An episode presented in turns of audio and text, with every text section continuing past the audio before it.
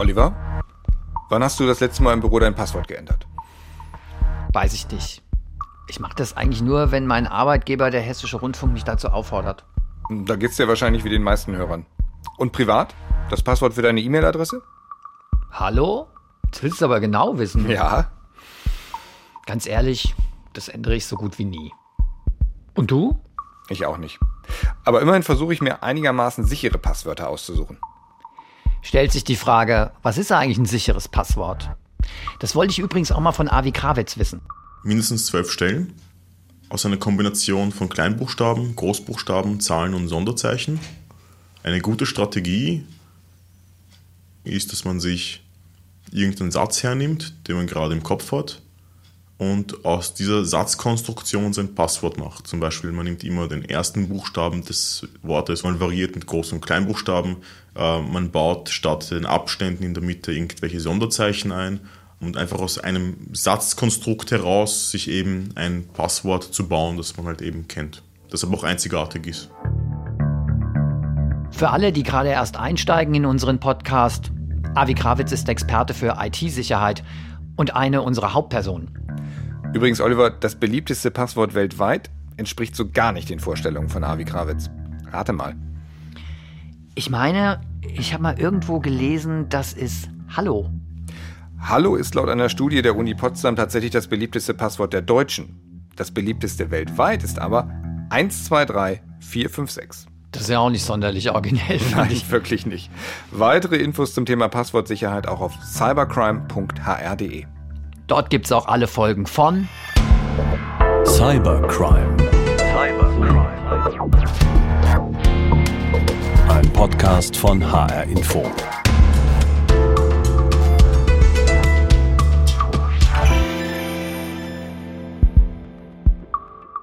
Ich bin Oliver Günther. Und ich bin Henning Steiner. Wir haben als Journalisten Cybercrime-Fälle recherchiert. Und zwar echte Fälle mit realen Akteuren. Geschichten von Tätern, von Opfern, aber auch von Ermittlern.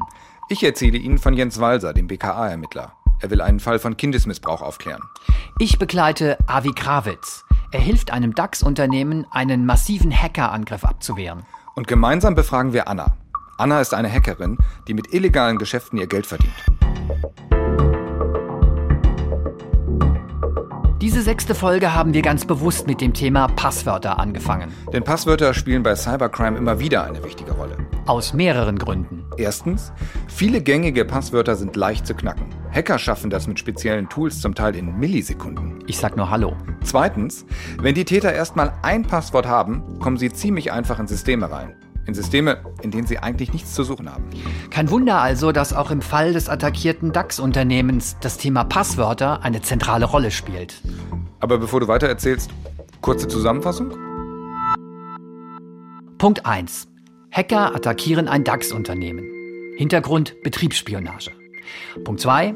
Das Unternehmen engagiert den IT-Notfallexperten Avi Krawitz. Punkt 3. Avi Krawitz und sein Team werfen die Angreifer raus aus dem Unternehmensnetzwerk. Punkt 4, Fall erledigt. Von wegen. Wer sagt denn, dass die Hacker nicht wiederkommen?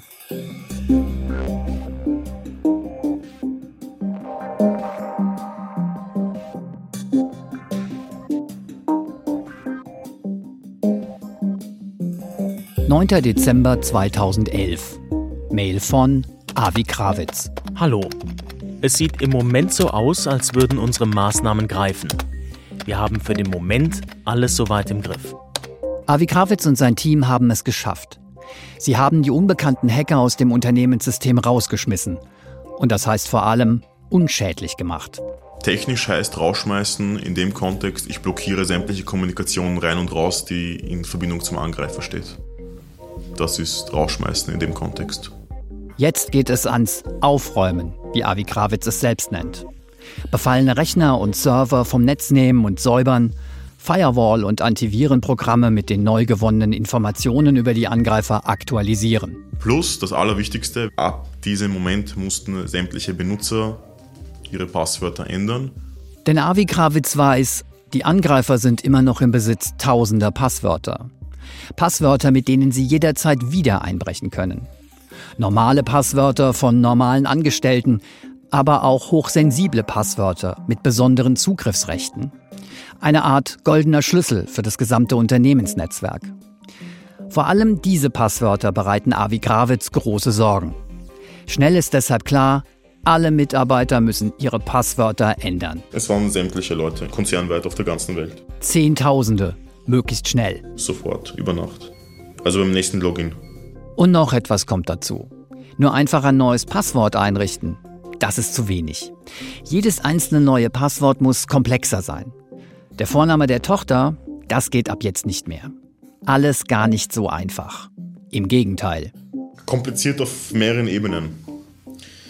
Erstens einmal, die meisten Endbenutzer in der Organisation wussten ja nicht, was da gerade passiert. Das heißt, wie vermittelt man den Menschen, bitte ändert eure Passwörter und wie bringe ich sie dazu, ein sicheres Passwort zu nehmen? Also warum müssen sie auf einmal Dinge anders machen als sonst? Zum Angriff der Hacker kommen jetzt auch noch genervte Mitarbeiter. Es gab extrem viel, äh, ich will nicht sagen Widerstand, sondern ähm, Unbehagen und Verständnislosigkeit. Aber das war Gott sei Dank dann nicht mein Problem. Dafür gibt es ein Helpdesk, die haben sich darum gekümmert. Ich denke bei Hackerangriffen ja immer an Hightech, aber manchmal sind die Probleme tatsächlich viel banaler. Mhm. Und das Risiko Passwörter sollte man nicht unterschätzen. Es ist wirklich so. Ein groß angelegter, schwerer Hackerangriff kann mit dem unsicheren Passwort eines ganz einfachen Mitarbeiters beginnen.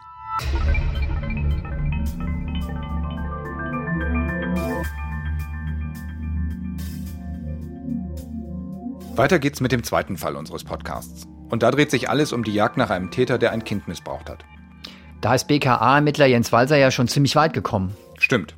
Und das ist bisher passiert. Erstens, ein Mädchen in der Schweiz ist sexuell missbraucht worden. Zweitens, die Suche nach dem Täter hat Jens Walser in die Wetterau geführt, zu Carsten Z. Drittens, bei einer Durchsuchung der Wohnung von Carsten Z erhärtet sich der Verdacht. Carsten Z kommt in Untersuchungshaft.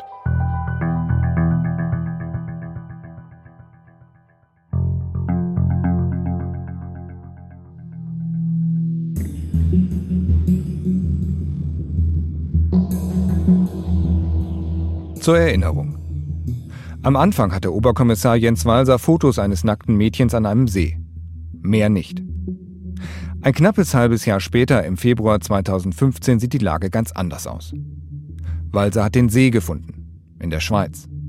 Er hat das Mädchen gefunden, ebenfalls in der Schweiz. Und den mutmaßlichen Täter, in Hessen, in der Wetterau. Es ist ein Verwandter des Kindes. Und noch etwas weiß Jens Walser inzwischen. Der Täter war vorbelastet, ja. Er wurde im Jahre 2002 schon mal wegen sexuellen Missbrauchs von Kindern verurteilt.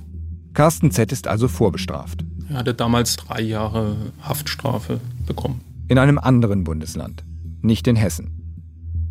Jetzt aber ist Carsten Z. ein Fall für die hessische Justiz. Und damit auch für Oberstaatsanwalt Andreas May von der Zentralstelle zur Bekämpfung der Internetkriminalität.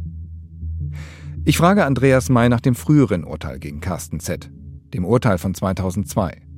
Und Mai redet Klartext. Wenn Sie mich persönlich fragen, ist diese Strafe deutlich zu niedrig ausgefallen. Ähm, man hat, ähm, ich sag mal, ein sehr schlankes Verfahren gewählt.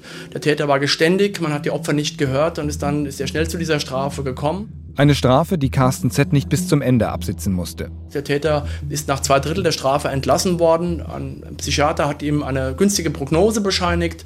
Man hat ihm bescheinigt, er sei nicht mehr gefährlich und kurze Zeit später ist es dann mit den hiesigen Tatvorwürfen losgegangen.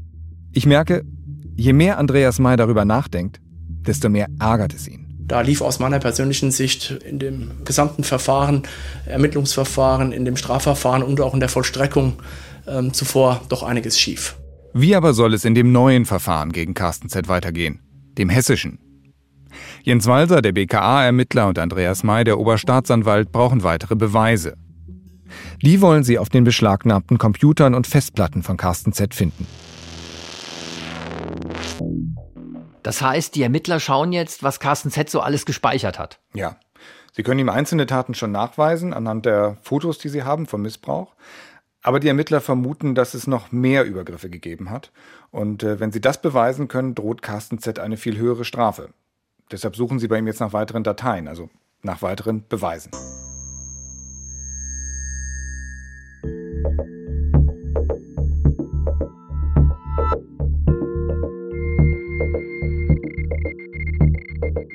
Zuletzt haben wir schon erzählt, wie Avi Krawitz dem DAX-Unternehmen neue Passwörter verordnet. Und wir haben erzählt, dass der Verdächtige im Kindesmissbrauchsverfahren eine dunkle Vorgeschichte hat. Fehlt noch Anna, die Hackerin. Vielleicht nochmal zur Erinnerung. Anna verdient ihr Geld mit Cybercrime. Was sie tut, ist illegal, darum will sie nicht erkannt werden. Auch nicht von uns. Wir haben uns gefragt, wer so im Verborgenen lebt wie Anna, was mag das für ein Mensch sein?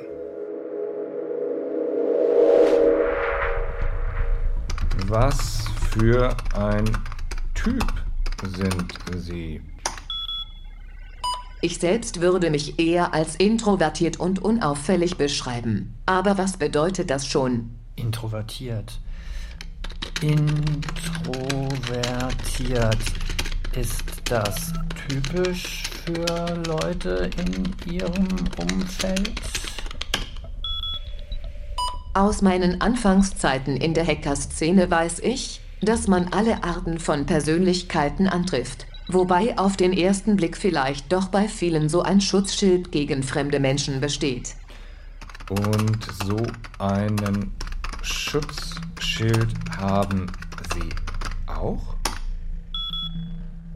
Aufgrund meiner Arbeit bin ich bei gewissen Themen sehr verschlossen, da doch immer eine gewisse Grundparanoia im Hinterkopf ist. Das braucht man auch, um in diesem Job erfolgreich zu sein. Hm. Warum? Ich kenne einige Personen, die diese Grundregeln nicht eingehalten haben und dann gegen die Wand gelaufen sind. Aber ich muss auch aufpassen, dass die Paranoia nicht zu groß wird. Solche Lebensepisoden habe ich bereits hinter mir. Wie äußert sich so eine Paranoia? Tippen ist echt nicht meine Stärke. Paranoia. Das zieht sich irgendwann wie ein roter Faden durch das ganze Leben. Man betreibt diverse Computer parallel an verschiedenen Orten. Man hat mehrere Handys mit unterschiedlichen SIM-Karten. Man zahlt nur bar und so weiter. Die Liste könnte ich hier beliebig fortführen. Wie haben Sie es gelernt, davon zu befreien? Mit der Zeit lernt man, wo die Grenzen liegen. Und dann kann man sich auch leichter entspannen. Man kann die Gesamtsituation besser einschätzen. Zurzeit bin ich eigentlich sehr entspannt.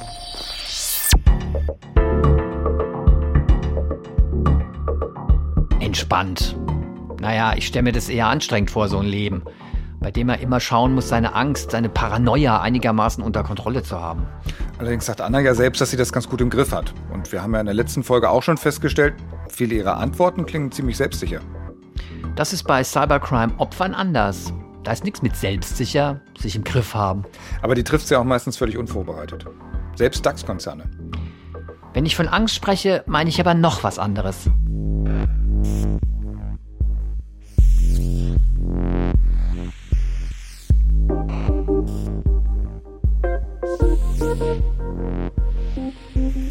Von einer Sekunde auf die andere schauen alle im Raum hoch von ihren Laptops. Kein Tippen auf der Tastatur mehr, kein Brüten über Aufgaben, kein Gemurmel in den Teams. Alle schauen auf Avi Krawitz. Das war gut, das war ein Überraschungsmoment. Das war ein Überraschungsmoment, weil äh, man mich sonst ähm, als, als ähm, sehr ähm, ruhigen und überlegten ähm, Akteur in dem ganzen Konstrukt ähm, gesehen hat. Und man kriegt auch gleich so die Attention der Kollegen, was, oh mein Gott, wow, ich kenne den gar nicht so. Ja. Ähm. Avi Krawitz, Spitzname der Diplomat. Dieser Avi Krawitz schreit. Also ich kann definitiv auch sehr laut werden. Avi Krawitz ist sauer. Seit Tagen rumort es in ihm. Er hat das Gefühl, einige in der Taskforce des attackierten Unternehmens sind nicht ehrlich, geben ihm nicht die Informationen, die er braucht, um die Hacker abzuwehren. Sein Verdacht? Nicht alle ziehen an einem Strang. Der ein oder andere will eher sich retten als das Unternehmen. Ja, weil sie Angst hatten, äh, zuzugeben, dass sie einen Fehler gemacht haben. Und es war dann so, die einen beschuldigen die anderen, die anderen beschuldigen den anderen. Und man sitzt halt da dazwischen und denkt sich, darum geht's gar nicht. Zum Beispiel, als es um die Frage ging, wie sendet die Malware der Angreifer Informationen nach außen? Nutzt sie dazu einen bestimmten Pfad aus dem Unternehmensnetzwerk heraus? Nein, auf gar keinen Fall, so die Antwort. Geht gar nicht. Wenige Tage später kam raus, dass die Malware genau diesen Pfad verwendet hat. Es ist so, wie mir der Hausmeister sagt, ähm, nein, nein, es gibt keine Hintertüren und ich komme im Laufe meiner Untersuchung drauf, dass es ähm, sehr wohl genau diese eine Hintertür gibt, äh, von der mir der Hausmeister gesagt hat, dass es sie nicht gibt. Avi Krawitz weiß, solche Verwirrspiele helfen nur den Angreifern. Also macht er eine klare Ansage. Von jetzt an alles auf den Tisch. Dass keiner mit Konsequenzen zu rechnen hat, wenn jetzt in seiner Abteilung was schiefgegangen ist. Es geht darum, dass wir hier gemeinsam ein Problem lösen wollen und nicht jetzt einen Verantwortlichen intern suchen, der ähm, dafür den Kopf verhalten muss. Dass Mitarbeiter in so einer Extremsituation erstmal Angst haben, das kann ich mir echt gut vorstellen. Wer gibt schon gern zu, dass er mitschuld ist an so einer Lage? Das ist menschlich tatsächlich verständlich, aber für die Firma hochriskant. Denn wenn Fehler nicht entdeckt oder sogar vertuscht werden, dann spielt es am Ende eigentlich nur einem in die Hände, nämlich dem Angreifer. Und deshalb hat Avi Krawitz, der IT-Krisenhelfer, eine Kernbotschaft. Es muss sich eine Firmenkultur etablieren, wo Fehler gerade im Incident Response Bereich ähm, nicht dazu führen, da jetzt äh, Menschen den Kopf abzuhacken. Das geht nicht. Dass hier Ehrlichkeit und Offenheit extrem wichtig ist. Dass sich niemand Sorgen machen muss, dass ihm was passiert, wenn jetzt irgendwo in seinem Geltungsbereich Fehler passiert sind. Und ich denke, das ist sehr, sehr wichtig, das den Leuten von Anfang an zu kommunizieren. Seitdem macht er bei jedem Einsatz immer gleich am Anfang klar, seid ehrlich. Dann lass uns hier direkt mit dem Fall des BKA weitermachen. Das ist eine gute Überleitung. Denn da hoffen die Beamten ja auch bei jedem Verhör auf Ehrlichkeit.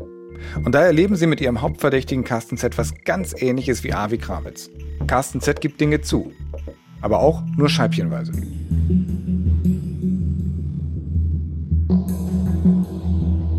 Carsten Z ist geständig. Er gibt zu, das Mädchen in der Schweiz missbraucht zu haben. Die Beweislage spricht ja auch gegen ihn. Wir hatten ja Beweismaterial zu dem Zeitpunkt der Durchsuchung schon gehabt äh, aus der Vergangenheit. Das äh, hätte mit Sicherheit ausgereicht, ihm einzelne Missbrauchshandlungen nachzuweisen. Und doch ist Jens Walser nicht zufrieden. Denn es sind eben nur einzelne Taten, die er Carsten Z nachweisen kann. Und nur diese einzelnen Taten gibt Carsten Z auch zu. Mehr nicht. Er hat eine Salamitaktik verfolgt. Sagt Oberstaatsanwalt Andreas May. Und er hat dann, ähm, das ist so meine Wahrnehmung auch vom weiteren Verfahren, ja, immer das zugegeben, scheibchenweise, was man ihm nachweisen konnte. Aber darüber hinaus ähm, nichts. Für May und Walser ist das ein Problem. Denn sie glauben, dass da mehr gewesen ist. Dass Carsten Z das Mädchen über einen viel längeren Zeitraum missbraucht hat, als sie ihm bisher beweisen können. Und der genaue Zeitraum kann später vor Gericht sehr wichtig werden weil er Einfluss auf die Höhe der Strafe hat. Wie aber sollen sie Carsten Z überführen? Jens Walser und Andreas May wissen, viele Missbraucher dokumentieren ihre Taten, machen Fotos und Videos, die sie dann in einschlägigen Internetforen mit anderen Tätern tauschen. Also bittet Jens Walser spezielle Datendetektive des BKA um Hilfe. Diese Computerforensiker sezieren die Festplatten von Carsten Z, suchen nach entlarvenden Dateien. Doch ohne Erfolg. Das Ergebnis war, dass wir keinerlei äh, Datenträger vorgefunden haben, ähm, die jetzt äh, kinderpornografische Dateien aufweisen und oder äh, das Missbrauchsopfer zeigen. Gleichzeitig war es so gewesen, dass wir definitiv sagen konnten, dass Dateien auch zwei Tage vor der Durchsuchung von den Rechnern, von den Festplatten mittels einem Spezialprogramm sicher gelöscht worden sind. Die Ermittler sind zu spät gekommen. Zwei Tage zu spät. Carsten Z hat aufgeräumt auf seinen Festplatten. Von den vermuteten Dateien findet das BKA nur noch Fragmente. Weitere Beweise? Fehlanzeige. Dem Anschein nach hat Carsten Z die Daten vernichtet. Doch Oberstaatsanwalt Andreas May glaubt das nicht. Unserer kriminalistischen Erfahrung nach ist es eher unwahrscheinlich, dass solche Daten komplett verschwinden, dass ein Täter die komplett löscht. Eigentlich wird dieses, dieses, dieser dokumentierte Missbrauch, der wird in irgendeiner Form aufbewahrt. Doch wenn die Daten nicht auf den Festplatten gespeichert sind, wo könnte Carsten Z sie dann abgelegt haben? Wieder ein Fall für die Forensiker. Noch einmal analysieren sie den Laptop von Carsten Z. Prüfen diesmal genau, ob und wann andere Geräte daran angeschlossen waren. Wieder landet das Ergebnis auf dem Schreibtisch von Jens Walser. Und er erfährt, dass teilweise äh, noch zwei Tage vor der eigentlichen Durchsuchungsmaßnahme USB-Sticks mit dem Laptop des Beschuldigten verbunden waren, die im Zuge der ersten Durchsuchung nicht gefunden werden konnten. Auf genau diesen USB-Sticks vermutet Walser die gesuchten Dateien. Und damit die gesuchten Beweise. Jetzt muss er ein neues Rätsel lösen. Wo sind diese Sticks? Carsten Z hat also kurz vor der Durchsuchung noch schnell Daten vernichtet. Und damit ja vielleicht auch Beweise. Mhm. Kann es sein, dass er gewarnt worden ist? Also Oberstaatsanwalt Andreas May sagt, nein. Haben Sie eine Idee, warum der das gelöscht hatte? Nein, ähm, wir können uns überhaupt nicht erklären, warum er es gelöscht hatte. Aber dass irgendwas durchgesickert ist oder Nein, sowas? das halte ich für völlig ausgeschlossen. Durchgesickert ist in diesem Verfahren definitiv gar nichts. Äh, Er war völlig überrascht, als wir morgens bei der Durchsuchung auftauchten. Also ich hatte nicht den Eindruck, dass er da relativ entspannt reagiert hatte, sodass ich davon ausgehe, dass unsere Ermittlungen nicht irgendwie nach außen gedrungen sind. Und Jens Walser vermutet, dass er einfach Vorkehrungen getroffen hat, um von seiner normalen Computerhardware Sachen so zu entfernen, äh, dass es die Ehefrau unter Umständen äh, nicht unbedingt findet. aber ganz genau weiß das BKA bis heute nicht, warum Carsten Z seine Festplatte damals gesäubert hat.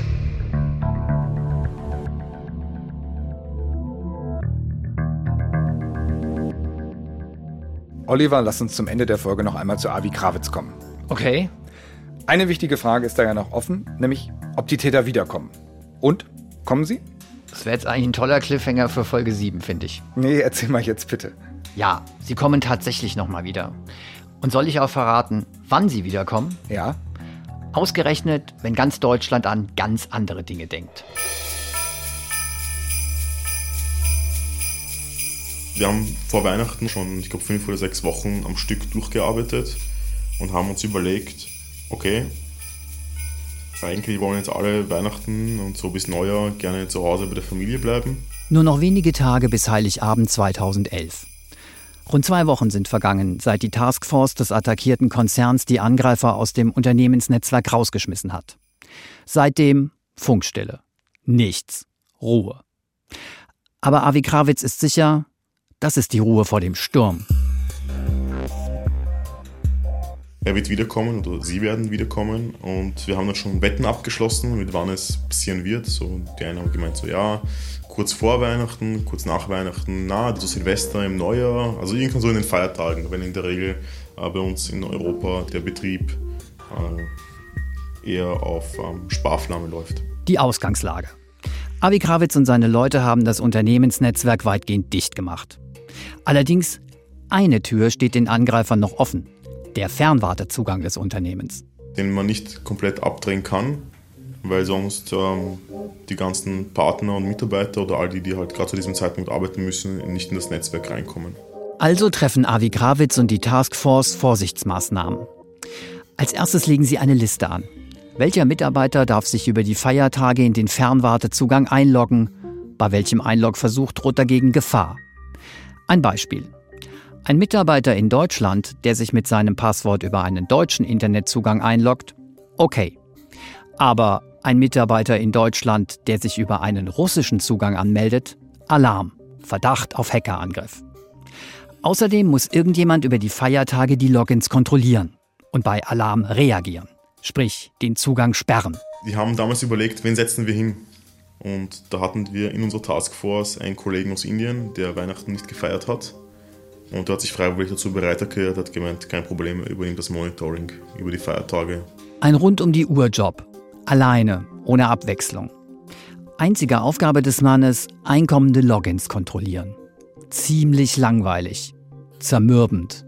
Einschläfernd. Da gibt es eine kleine Anekdote dazu. Er ist vom Computer gesessen, vor dem Schirm und ist irgendwann einmal, sind die Augen so schwer geworden, dass er eingeschlafen ist. Plötzlich ein verdächtiger Login-Versuch über eine britische Internetadresse.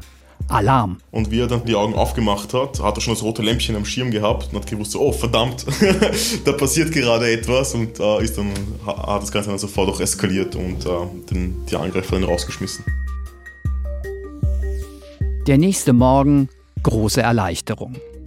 Es ist der erste Weihnachtsfeiertag. Die Hacker waren wieder da, aber der Angriff abgewehrt. Noch wichtiger aber, die Angreifer haben sich genau so verhalten wie erwartet. Genau so, wie wir es gedacht und geplant hatten. Und das war relativ, relativ, relativ gut. Denn das heißt, Avi Krawitz und sein Team haben sie ab jetzt unter Kontrolle. Es ist die entscheidende Wende. Jetzt haben wir viel gehört, aber wir wissen immer noch nicht, wer die Angreifer sind. Gute Frage. Darum geht's in der nächsten Folge. In Folge 7 will außerdem das BKA unbedingt die fehlenden USB-Sticks finden. Oberstaatsanwalt May lässt deshalb die Wohnung von Carsten Z ein zweites Mal durchsuchen. Und dann haben wir uns vorgenommen, zur Not auch jede Fußleiste abzuschrauben, solange bis wir diese Speichermedien finden. Und Anna, die Hackerin, spricht mit uns über ihre Kunden. Und das klingt nach wenig Verhandlungsspielraum. Verkauft wird an den Höchstbietenden. Damit ist das Thema für mich erledigt. Cybercrime ist ein Podcast von Henning Steiner. und Oliver Günther. Regie Hendrik Evert und Frank Berge. Sound und Musik Roland Grosch und Helfried Wildenhain. Dramaturgische Beratung Hendrik Evert. Endredaktion Heike Liesmann. Produziert von HR Info, dem Informationsradio des Hessischen Rundfunks. Weitere Infos auf cybercrime.hr.de. Kontakt cybercrime.hr.de. Cybercrime. Ein Podcast von HR Info 2017.